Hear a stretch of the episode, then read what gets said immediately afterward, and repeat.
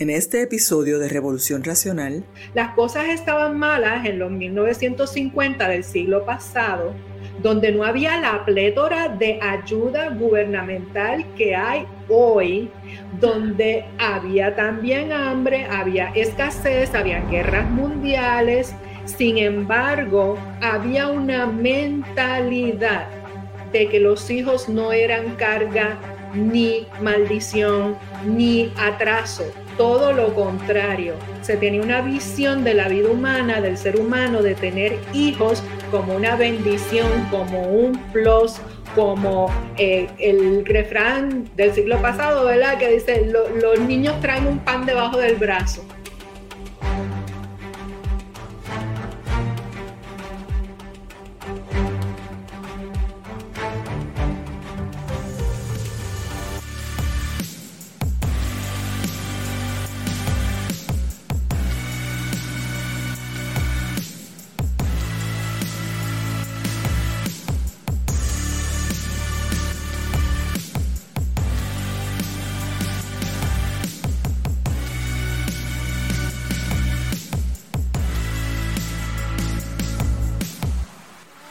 Saludos a todos en esta noche. Eh, yo soy Christopher Molina, tu anfitrión de Revolución Racional Podcast.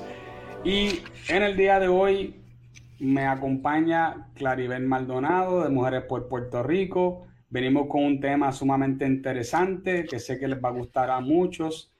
Ya ustedes yo creo que han escuchado mucho a través de la prensa, a través de la televisión, gente hablando acerca de la despoblación de Puerto Rico, acerca de cómo nos estamos quedando sin gente, acerca de un montón de cosas, pero eh, siempre cuando se habla de este tema, me, parece que el tema siempre se concentra en, una, en, dos, en dos áreas.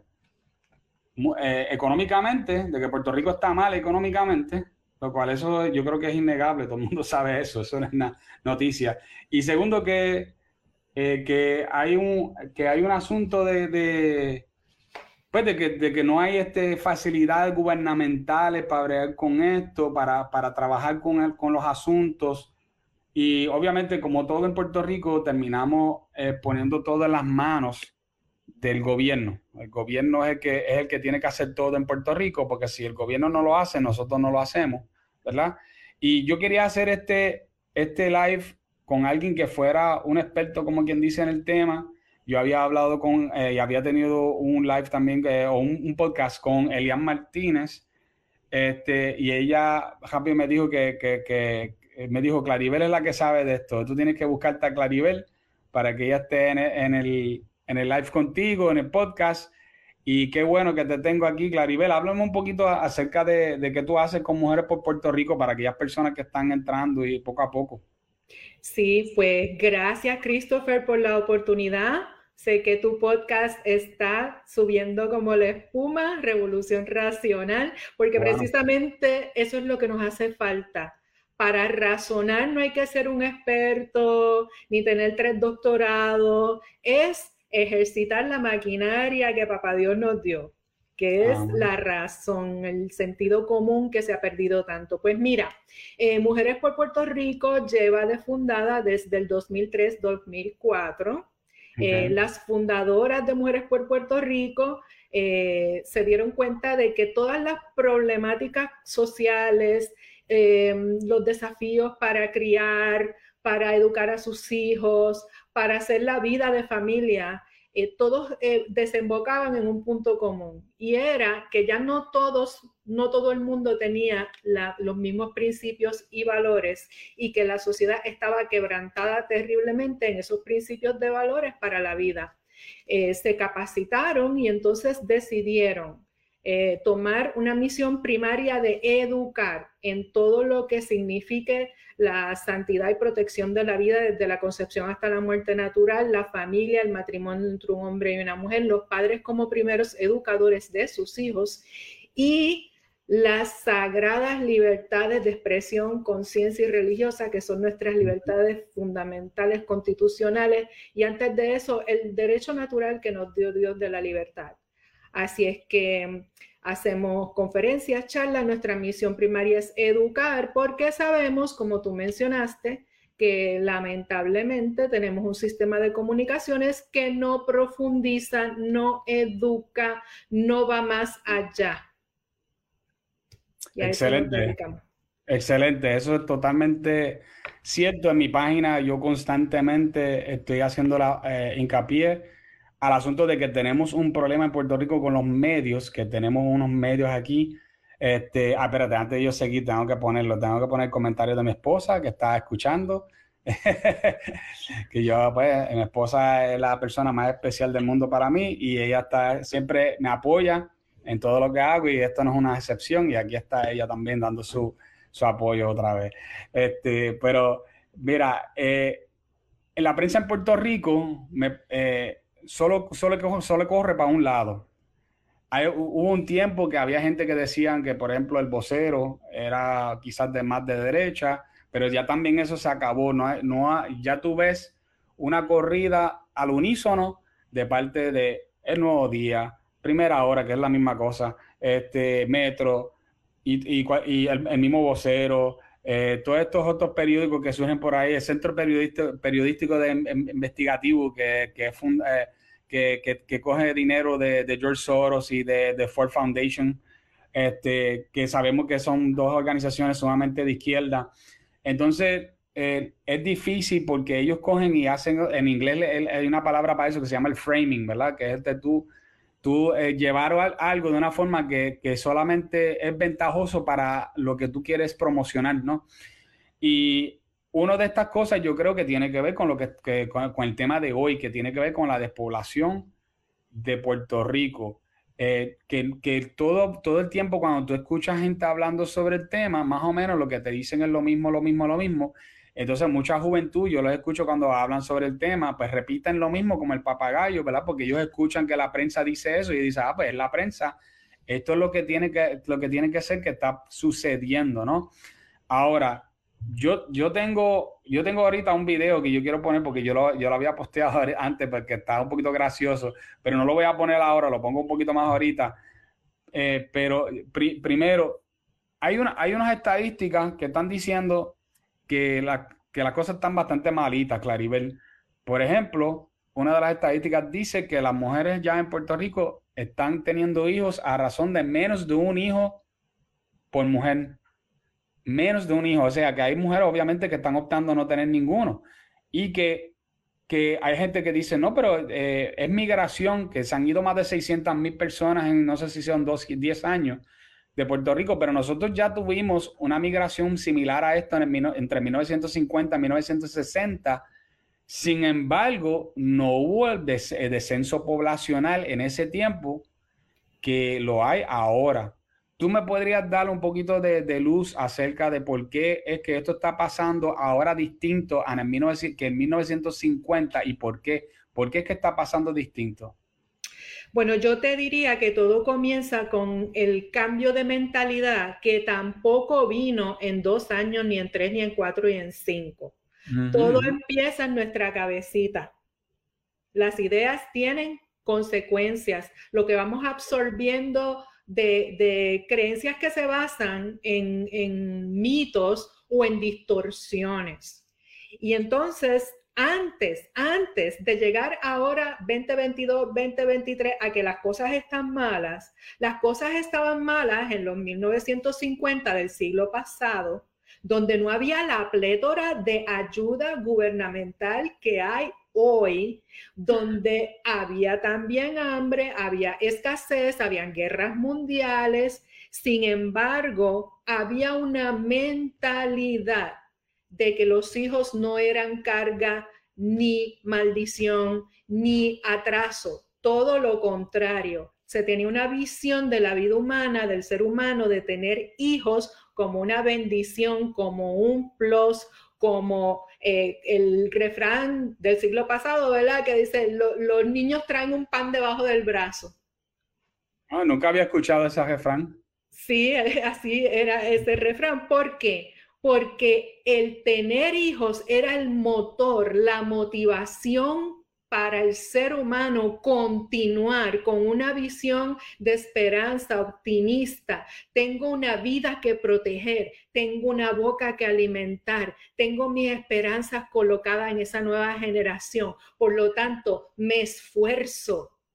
Por lo tanto, busco, invento, creo, innovo. La generación Z en adelante tiene que entender y los invito a que busquen y pregunten en sus familias por sus bisabuelos, por sus tatarabuelos, por sus abuelos y vean qué tenían. La mayoría de nuestros abuelos, tatarabuelos, bisabuelos no eran gente de cuna de oro, eran media trabajadora y pobre.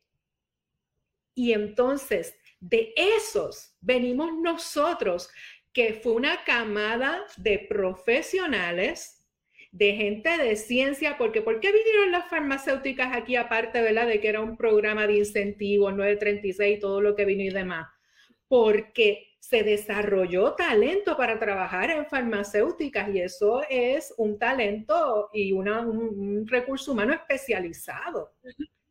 De esos que no tenían nada, nada más que ñame, yautía debajo de la tierra, una vaquita, unos pollitos, de esos que no tenían ni el celular pagado, ni subsidio para energía eléctrica o ninguna energía eléctrica, de esos salieron todos los, la camada de profesionales, de especialistas en finanzas, de astronautas que han ido fuera de aquí, de Puerto Rico, de todos esos talentos. Así es que, como dicen, o sea, la cuestión empieza aquí, en la cabecita cómo yo estoy viendo al ser humano y el valor de la vida humana.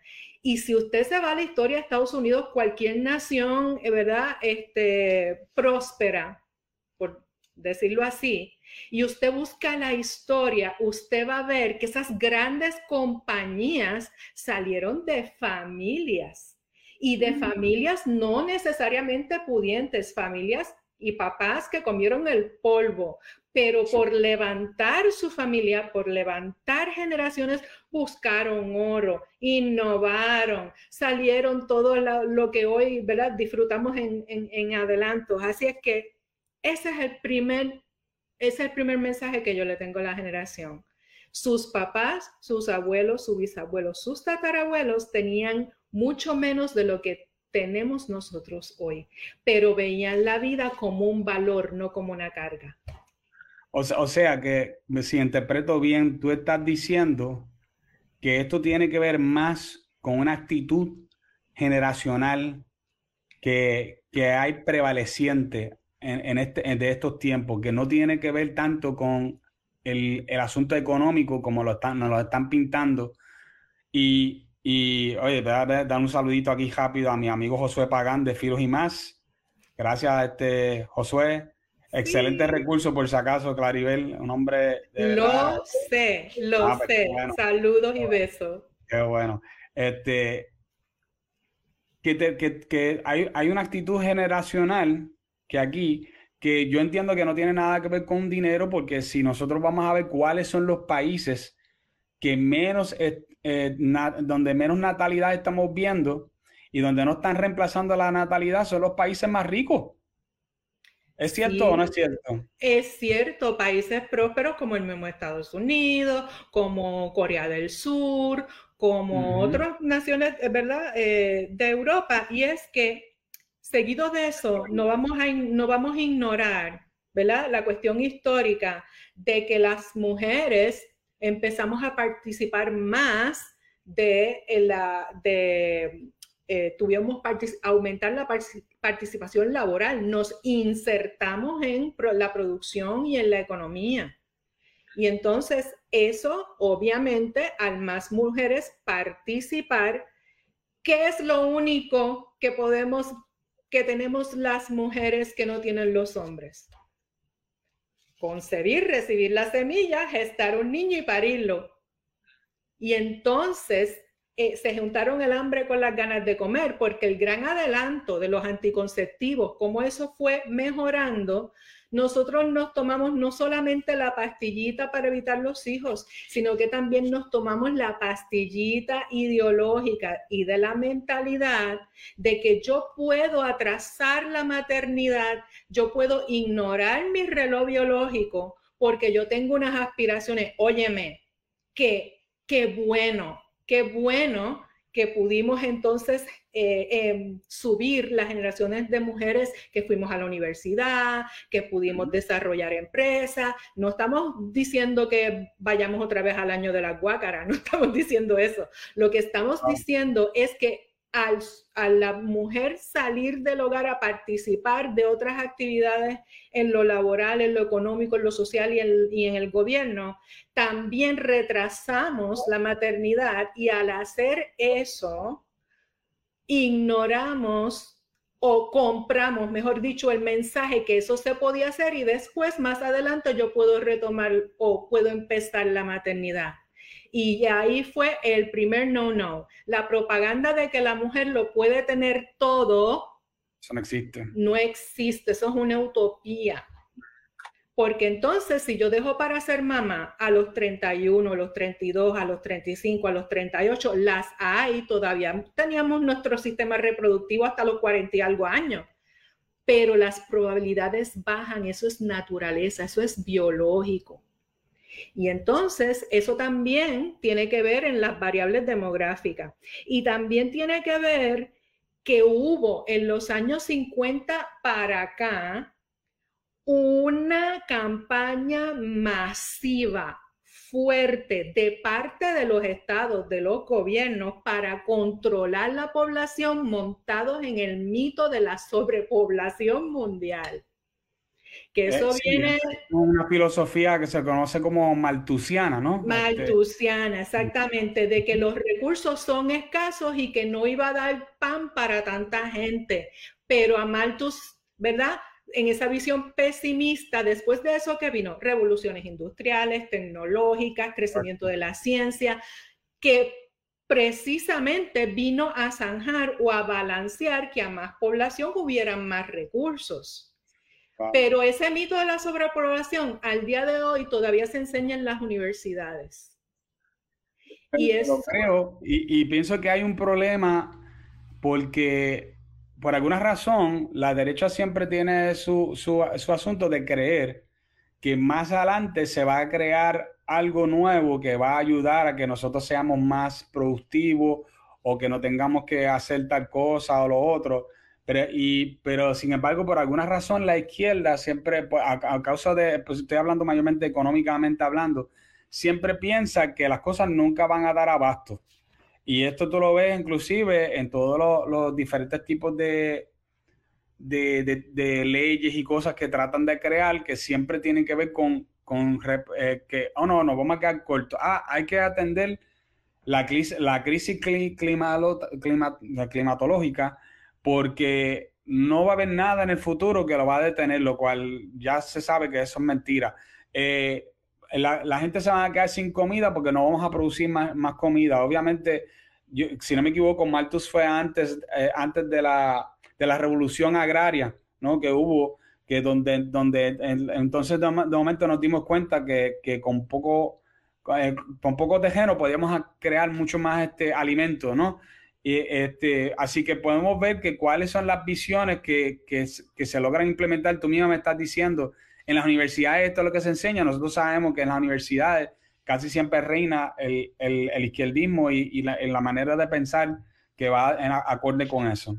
Sí, y para que tengamos un, un, trasfondo histórico de eso, para 1934 el plan Chardón en Puerto Rico era de base neomaltusiana afirmaba que la pobreza de los puertorriqueños se originaba principalmente en la alta tasa de natalidad. 1934, esto es casi 100 años atrás. 1954, después de esa campaña masiva de control poblacional, de decirle a las mujeres, tú quieres participar, quieres progresar en la vida, pues mira, atrasa la maternidad. Eh, eh, para del 50 en adelante, la pastilla anticonceptiva se probó en Puerto Rico. Las puertorriqueñas fuimos los conejillos de indias para la pastilla anticonceptiva. Para el 1954, el 16% de las mujeres en edad reproductiva estaban ya esterilizadas. Y eso siguió aumentando que ya para el 1985, 50 años en ese intervalo más o menos, 46% de nuestras mujeres en edad reproductiva se esterilizaron. Y usted puede ir a YouTube y buscar el documental La Operación. Esas esterilizaciones masivas, muchas de ellas fueron por el Estado, su campaña fuerte y bestial, diciéndole a las mujeres que era reversible cuando eran esterilizaciones irreversibles. O sea que las mujeres puertorriqueñas dieron su consentimiento no informado y el Estado las esterilizó por 20, 30 dólares. Eso está en nuestra historia. Y eso fue antes del boom del aborto cuando para los años 80, Robert Wade fue en el 73 Estados Unidos, pero el boom del aborto en Puerto Rico, aunque en los 50 y los 60 estaba el aborto, el boom, el boom grande, que fue después de Robert Wade, eso, habían aquí 43 abortorios y 55 mil abortos se estiman para ese eh, tiempo. Así es que la píldora resultaba el método ¿verdad? Por excelencia y luego la esterilización. Y eso también conlleva unos efectos en la salud, no a todas las mujeres, pero a algunas mujeres también le afectó su ¿verdad? fertilidad. La emigración, montarse en un avión, se queda corto a lo que pasó aquí después del boom del aborto, porque ya se habían perdido miles de vidas con las esterilizaciones al llegar al punto de casi la mitad de las mujeres en edad fértil esterilizada. Y cuando vino el boom del aborto, en los últimos 20 años, no voy a contar todos los 50 años, en los últimos 20 años de los que se cuentan, porque no todas las clínicas de aborto informan al chavo, el departamento de salud no lleva eso al chavo, pero de los que se reportan en los últimos 20 años abortadas 112.319 vidas puertorriqueñas. Wow. 112.000. Si esos 112.000 hubieran, hubieran tenido dos hijos y en 20 años es una generación, ¿no? Si esos en esos 20 años hubiesen tenido dos más, hemos perdido más fácil, más de medio millón conservadoramente en los últimos 20 años. Y por eso tenemos ese invierno demográfico que Puerto Rico tiene, que es un escándalo. Y que hace décadas el Instituto de Estadísticas de Puerto Rico con sus demógrafos hace portadas en los periódicos y, tengo aquí nada más que tres, pero llevo siguiendo esto hace más de una década y en el año, si usted hace clippings de periódicos, siempre va a encontrar una portada que dice, la isla se queda sin niños.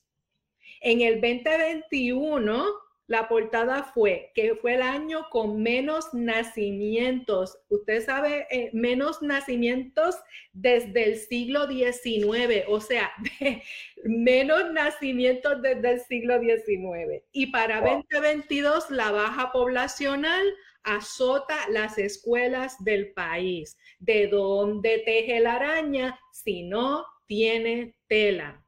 Entonces, volvemos al punto de la economía el principio económico primero es la persona humana. ¿Para quién yo voy a producir bienes y servicios si no hay gente? Eso es así. Por lo tanto, cuando digo las cosas están malas, yo no quiero minimizar porque ciertamente han habido muchos desafíos y los tenemos. Pero entonces tenemos que escoger quiénes, quiénes son los que innovan, los que crean, los que producen, los que consumen. La gente. Los algoritmos no van a producir gente, pero los algoritmos nos están metiendo en la cabecita una mentalidad de cultura de muerte para hacerle el sueño realidad a esa ideología socialista de control de Estado de los servicios básicos que deriva después en un comunismo que es el control de todo lo que hay, de toda la producción, y de ahí el totalitarismo, donde ya es el Dios Estado y estamos como China comunista, que hace más de 20, 30 años, yo creo que 40 años, redujo la natalidad por vota del Estado a un solo hijo porque supuestamente pues tenían sobrepoblación y ciertamente China siempre ha sido, ¿verdad? El sector que más gente tiene, pero no era que no podían tener esa gente, es que es un genocidio de su propia gente. Su propia gente. Y, por cierto, ellos también tienen una crisis este, ahora mismo también.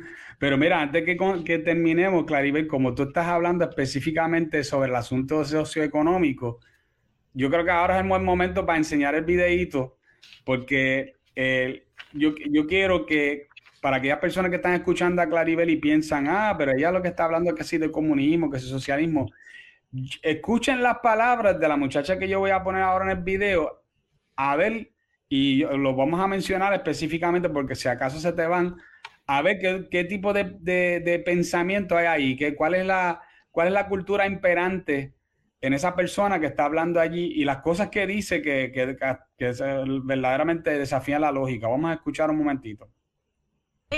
Se ha evidenciado cómo eh, las puertorriqueñas son jefas de familia y cómo somos el 52% de la población pero somos las, las que tenemos la mayor carga de, de la familia y encima somos el 47% de las personas empobrecidas en el país. Un país que le niega acceso a educación, a servicios de salud dignos. Un país que no tenemos seguridad y que seguimos apostando con una crisis de vivienda. Pero ¿cómo podemos? Los servicios básicos se pagan doble. Sí, y, pero eso está súper bien. Pero, ¿cómo nosotros podemos ofrecer una cosa distinta si no nos poblamos? ¿Cómo nosotros podemos tener más maestros si no tenemos más población? ¿Cómo podemos tener más policías si no tenemos y la, crisis económica no es de ahora, o sea, ya es, la, merma, poblacional, y disculpe que los interrumpa, si venimos a ver desde la crisis del 2008, esto ha ido creciendo. ¿Y qué ha hecho nuestro, nuestro gobierno? Aplicar políticas neoliberales que empobrecen y nos precarizan. Entonces tenemos cómo esto se va a convertir en política pública, siendo impactando Pero nuestros derechos humanos y cómo, y contestando tu pregunta, Shalimar, ¿cómo vamos a resolver el problema de, de natalidad del país? Sencillo, tenemos 73 mil millones de dólares en deuda. Auditen la deuda. Lo que pasa es que, auditen la deuda. La deuda con nacimiento. Eh, de, Lo que pasa es que estamos otra vez, eh, esto... Bueno, vamos a dejarlo ahí, ella después eh, se envuelve hablando sobre otra cosa más, este, pero encuentro varias cosas que ella dice. Una de las cosas que ella dice es que el, que no hay no hay este escuela o algo así, como que, que yo yo no sé en qué país ella vive porque en, Puerto Rico al revés.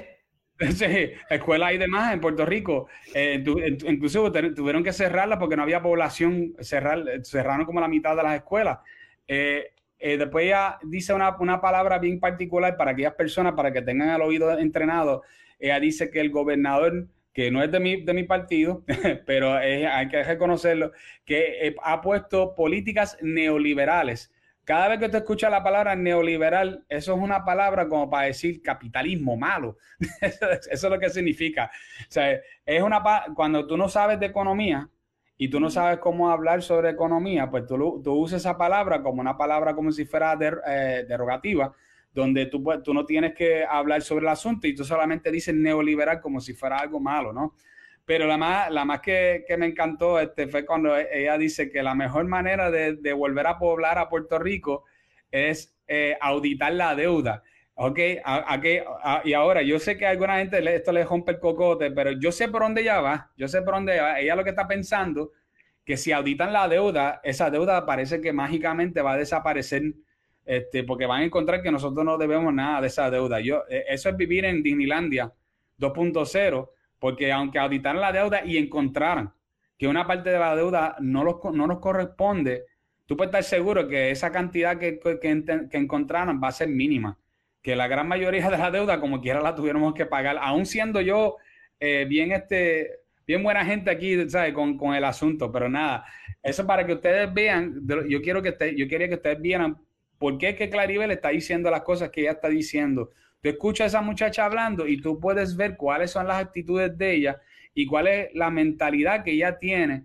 Y ya tú ves que, es exactamente la que, la que Claribel estaba mencionando. Y además de eso, no, no, no vamos a negar que la mala administración gubernamental causa un efecto dominó en el resto del sistema, ¿verdad?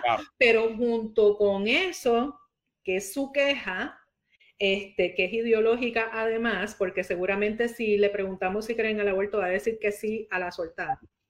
Este, eh, el aborto no, no, contribuye al asunto, de lo que contribuye al asunto es la deuda. Exacto, para ella no. Pero entonces el factor socioeconómico y la gobernanza, cuando nosotros en Puerto Rico hemos tenido un desarrollo económico inteligente y con perspectiva de familia, cuando en Puerto Rico hemos tenido empresa privada, porque según hablamos del gobierno, vamos a hablar de la empresa privada. Mm. ¿Cuándo hemos tenido una empresa privada con perspectiva de familia? Ahorita tú mencionabas los países prósperos, Estados Unidos, Corea del Sur, Alemania, por ahí para arriba, ¿verdad? Que, tienen dinero en, lo que llaman el mundo desarrollado, pero ¿qué ha pasado ahí? Corea del Sur, por ejemplo, que tiene un punto 8, o sea, las mujeres tienen menos de un hijo, como aquí en Puerto Rico, y son prósperos que el problema no es económico, que se tomaron la pastillita que les llegó a la mentalidad de vivir para trabajar en vez de trabajar para vivir.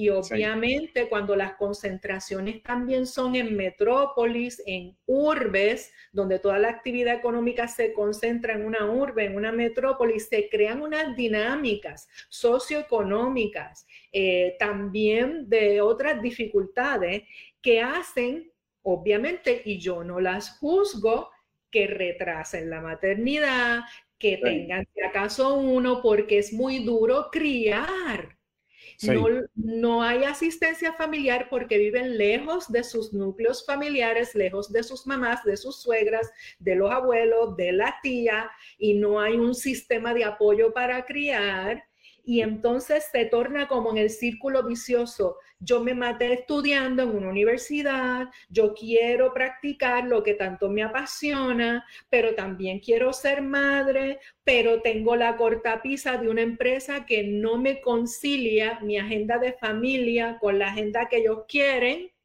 y no hay conciliación. O sea que esto también, si cambiamos la mentalidad a trabajar con perspectiva de familia, conciliación. Mira, se dio una actividad interesante aquí en Puerto Rico con lo de la pandemia.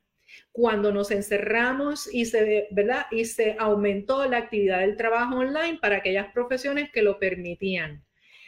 Muchas mujeres se dieron cuenta que tenían la habilidad y la destreza para driviar la bola ahí en casa y trabajar y criar el nene y darle educación, no todas pudieron, porque vamos a ser realistas. Pero hubo unas que sí pudieron y dijeron, ¿sabes qué? Yo no voy a trabajar más para el inglés. Y se fueron ellas a emprender sus propios negocios y actividad económica y se quedaron en sus casas a seguir cuidando y educando a sus hijos, papá y mamá, a veces el matrimonio, los dos, y generar también actividad económica desde sus casas porque descubrieron que podían. ¿Dónde está el valor de esa gente? Obviamente el valor de esa gente está en hacer familia, en tener una vida de familia y hacer crecer generaciones. Pero entonces cuando cambia el orden de las cosas, en donde yo vivo para trabajar en lugar de trabajar para vivir, aun cuando hay naciones que están dando incentivos económicos si tienes más de un hijo, que es bueno, que en la planilla tengo unos tratamientos especiales, en la, planilla de contribución sobre ingresos, porque tengo más de un hijo, lo cual yo estoy esperando con ansias locas también, porque están castigando contributivamente a la gente que tiene familia, gente que produce gente, pero eso van a ser curitas.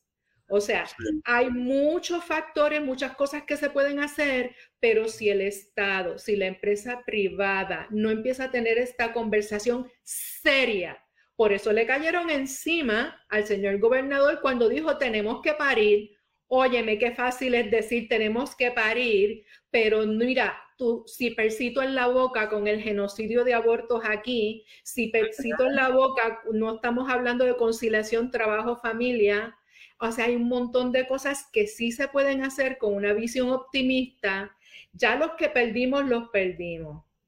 Eh, tú, tú traer puertorriqueños otra vez a Estados Unidos de los que se fueron, forget it about it. Sí, es mucho difícil. Y eh, entonces, eh, este, tenemos mucho trabajo por hacer. Esto, este, cómo meterle, saber cómo meterle el agua al coco, como dicen otra vez. Claro.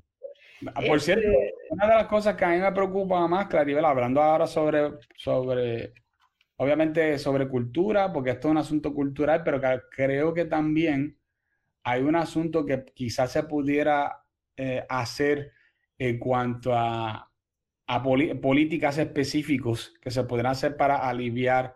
Pero yo no sé si tú sabías que Puerto Rico tiene un problema que la gente, nadie lo quiere reconocer, es un problema que nadie quiere reconocer de, cohabitación, o sea, de convivencia, donde hay, una, hay un gran por ciento de personas jóvenes que conviven en vez de casarse.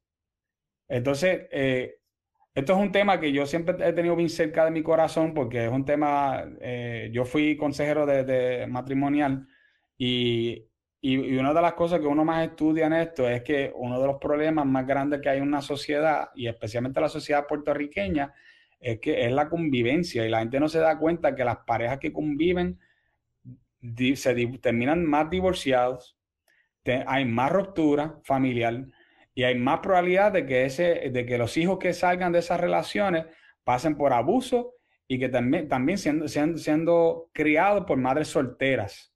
O sea que es como si fuera un ciclo. La cultura... Es un ciclo la cultura crea la idea de que la gente no necesita casarse. La gente no se casan y por lo tanto crea más divorcios y más separaciones y por lo tanto eso crea más madres solteras y por lo tanto esas madres solteras están creando muchachos.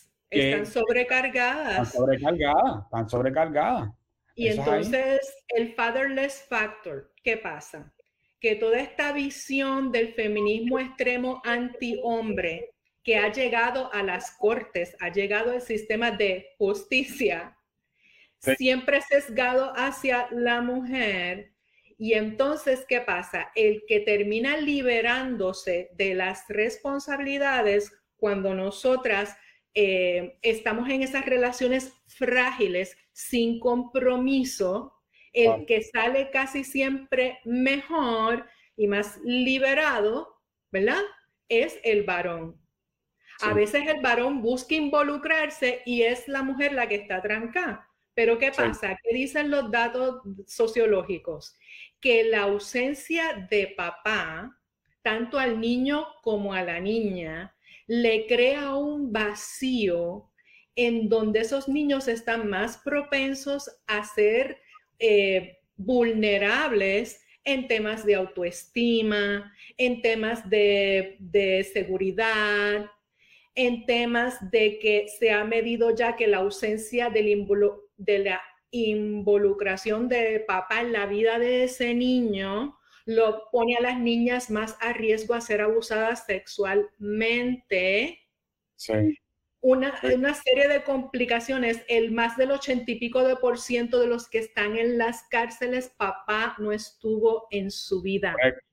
Y ahí está el ciclo donde tú mencionas. Ese ciclo crea una vulnerabilidad que explota en violencia y todo porque nos tomamos la pastillita de que podemos tener relaciones sin compromiso para satisfacer nuestras necesidades o cuando nosotras las mujeres con esa necesidad primaria de amor que tenemos todas las mujeres, tendemos a dar relaciones sexuales a cambio de sentirnos amadas y no medimos si en realidad hay un compromiso. Todo eso es un ciclo y qué pasa cuando yo me quedo sola con toda la carga y papá está preso o se fue a otro país o esta es otra cosa, este mismo sistema antivarón no le ha dado las destrezas porque la educación se ha feminizado. Ah. El varón no lo están atendiendo como varón. Por eso la deserción escolar tiene cara de varón. Eso es cierto. cuando ha sido el cambio de la industria a más tecnología donde se, se, requiere menos fuerza muscular, ¿verdad? Menos fuerza bruta, el varón no ha tenido la misma habilidad que la mujer para reinventarse. Ha subido, subió, o sea, los trabajos que requieren eh, fuerza y, mano de obra, eh, bajaron, subieron el sector de los servicios, subió el sector gubernamental. El varón no tuvo la misma habilidad para moverse al sector de servicios, al sector del escritorio, al sector de ese tipo de trabajo. Sin embargo, la mujer está teniendo más facilidad para moverse a los campos donde estaba el hombre y el desempleo crece más para el varón que para la mujer. O sea, que otra piedrita al cántaro de que entonces tenemos la lucha con las pensiones alimentarias y seguimos y por eso yo tuve uno, pero no tengo dos. O yo tuve... sostenible, o sea, va a llegar el momento que, que esto, eh, la soga va a partir por el lado fino y para darte apoyo, Claribel, para aquellas personas que dudan de lo que está diciendo Claribel, esa información está bien buena en el libro de Christina Hoff Summers que se llama The War Against Boys. Excelente libro y se lo recomiendo a cualquiera. Este, de verdad que ese libro, la primera vez que yo lo leí, yo ahí me dieron ganas hasta de llorar, sea, por la forma que yo lo, que yo lo veía de, de, cómo eh, se había abusado de ciertas estadísticas, inclusive que ella habla que, eran, que no eran ciertas, que no eran así, que por cierto, la izquierda hace eso con casi todo. Porque es que el sueño de esa ideología socialista que deriva en comunismo, que va a derivar en un totalitarismo, ellos parten de una cultura de muerte. Ellos quieren acabar con la sociedad tal y como la conocemos, porque esa gente anda en una mayonesa intelectual, espiritual y una cosa así bien depravada, de que estas élites quieren quedarse con todo el canto, pero ¿sabes qué? Se los va a llevar pateco. Porque, o sea, hay que tener una mente bien depravada para decir, nosotros vamos a controlar esto, ¿qué es lo que ellos piensan? que se van a meter yo no sé cuánta tecnología de que para ser eternos, como en la ciencia ficción. Yo creo que eso es lo que cree esa gente. y entonces nos usan a nosotros de carne de cañón con unas ideas que se vienen colando hace tiempo y nosotros las fuimos haciendo parte, las fuimos haciendo parte y, después se añade después todo esto de la diversidad sexual, en donde parejas del mismo sexo tampoco se van a poder reproducir, porque déjeme decirle, aunque usted haya escogido, ¿verdad? O esté en esa estructura familiar de una pareja del mismo sexo, usted tiene que saber que la reproducción asistida no es tan fácil como la pintan. Primero que es cara, y esto le aplica tanto a las parejas del mismo sexo como a las parejas heterosexuales que han retrasado tener hijos. La reproducción asistida no es tan fácil como la pintan, es carísima, carísima. Y los intentos son múltiples porque se fracasa mucho en la implantación de ese bebé. Y además de eso, este, causa unos efectos en la salud en la mujer espeluznante, pero eso es tema para otro, ¿verdad?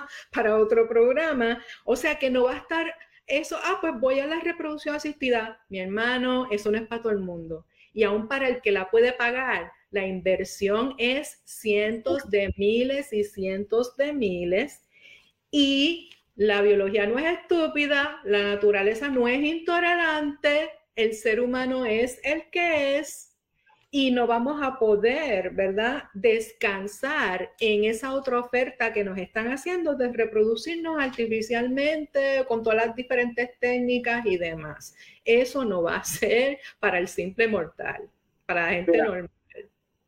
Ahora que estamos en el tema, ¿verdad? Que estamos tocando ese tema, ¿cuánto tú dirías, quizás tú no tengas un, un por ciento ni nada de eso, pero háblanos un poquito acerca de cómo la promoción de estilos de vida LGBT está afectando la, tasa de natalidad. Nosotros podemos ver que, que, ahora, yo me acuerdo cuando esto lo hicieron ley, en, creo que no me acuerdo si fue 2013, que hicieron la, ley de que los, homosexuales se podían casar.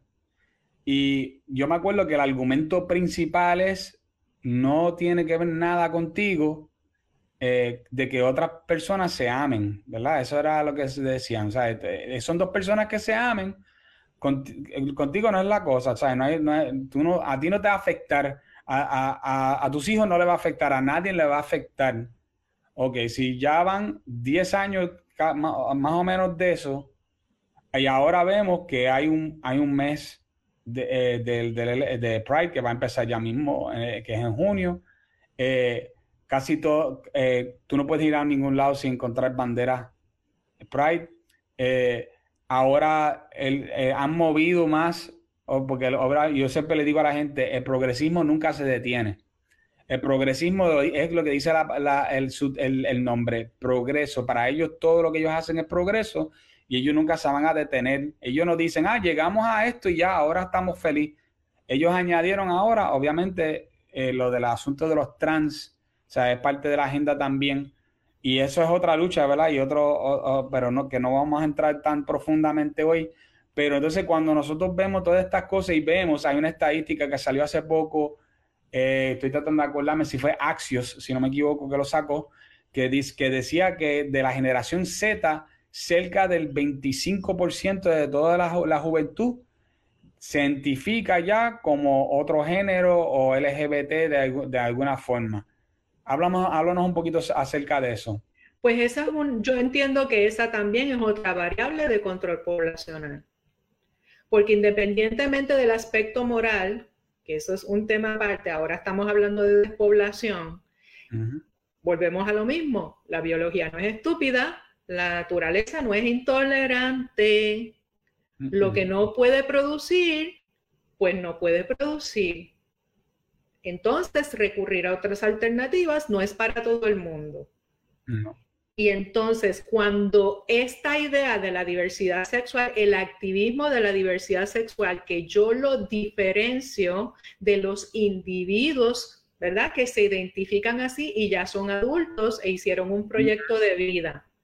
Porque es un grupo ideológico muy pequeño que está hablando por todos cuando no es así porque conocemos personas que están en esa estructura que no están de acuerdo ni llevan a los hijos que han adoptado o hijos naturales que tuvieron de otras relaciones a ninguna parada de ningún orgullo sexual. O sea que tenemos que distinguir quién es quién. Pero ciertamente cuando está la validación positiva de las eh, prácticas sexuales contra natura llegaron al sistema de educación y también llegaron con el contagio social por los visoriocos de padres que no supervisamos lo que ven nuestros chicos, no tenemos ningún freno.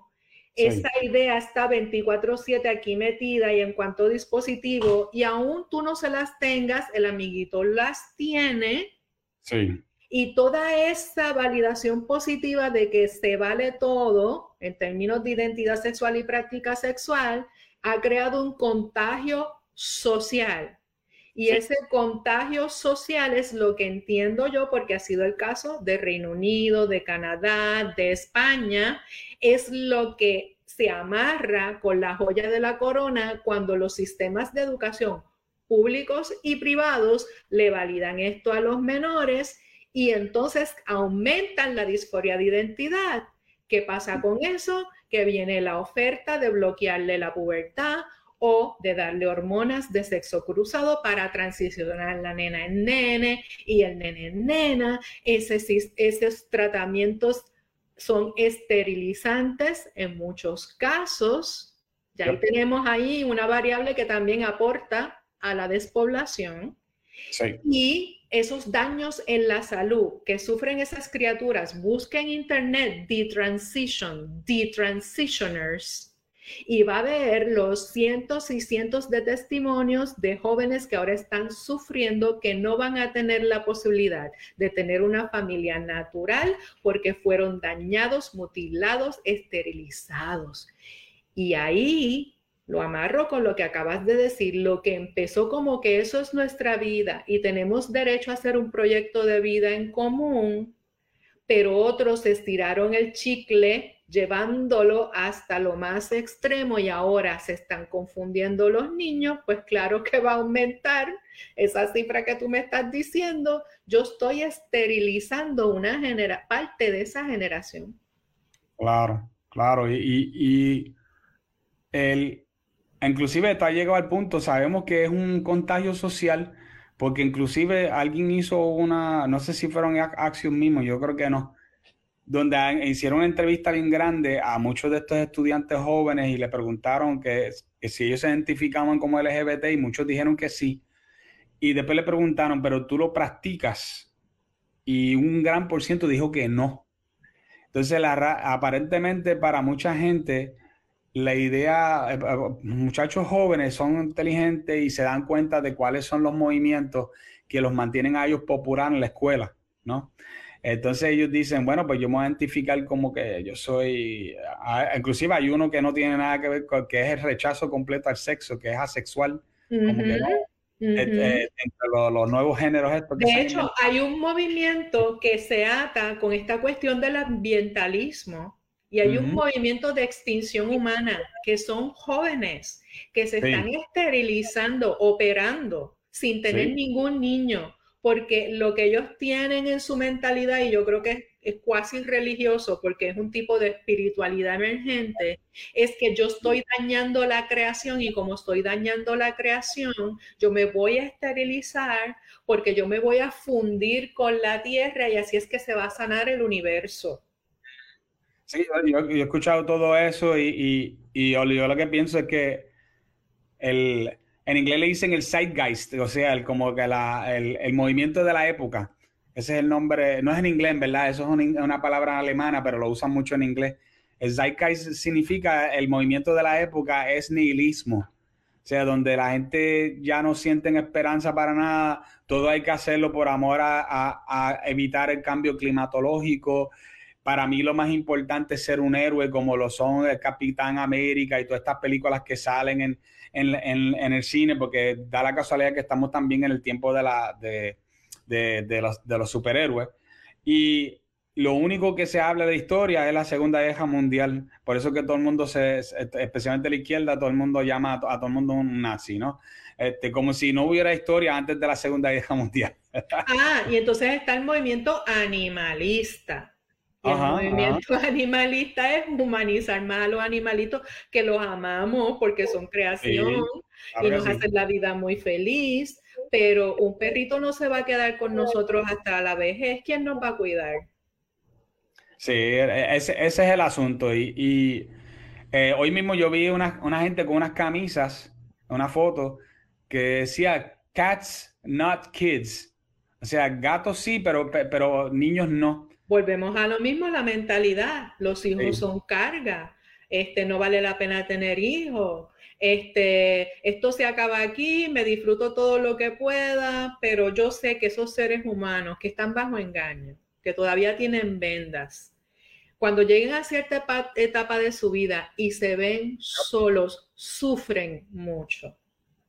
Ciertamente, eh, la maternidad y la paternidad no es necesariamente eh, una condición para la felicidad. Lo que estamos diciendo es que ciertamente, si no podemos tener hijos, no pudimos tener hijos, podemos adoptar. Podemos adoptar, pero ciertamente tu dignidad no depende, tu dignidad de ser humano no depende de maternidad o paternidad.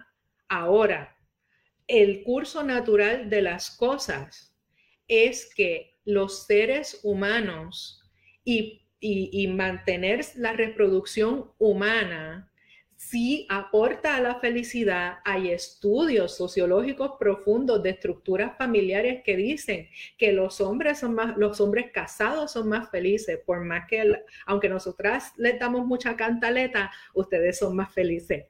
Entonces, entonces, invertir en la familia, ¿verdad? No somos perfectos, nadie es perfecto, pero da muchas satisfacciones, provoca la creación, provoca la innovación, eh, nos enseña resiliencia.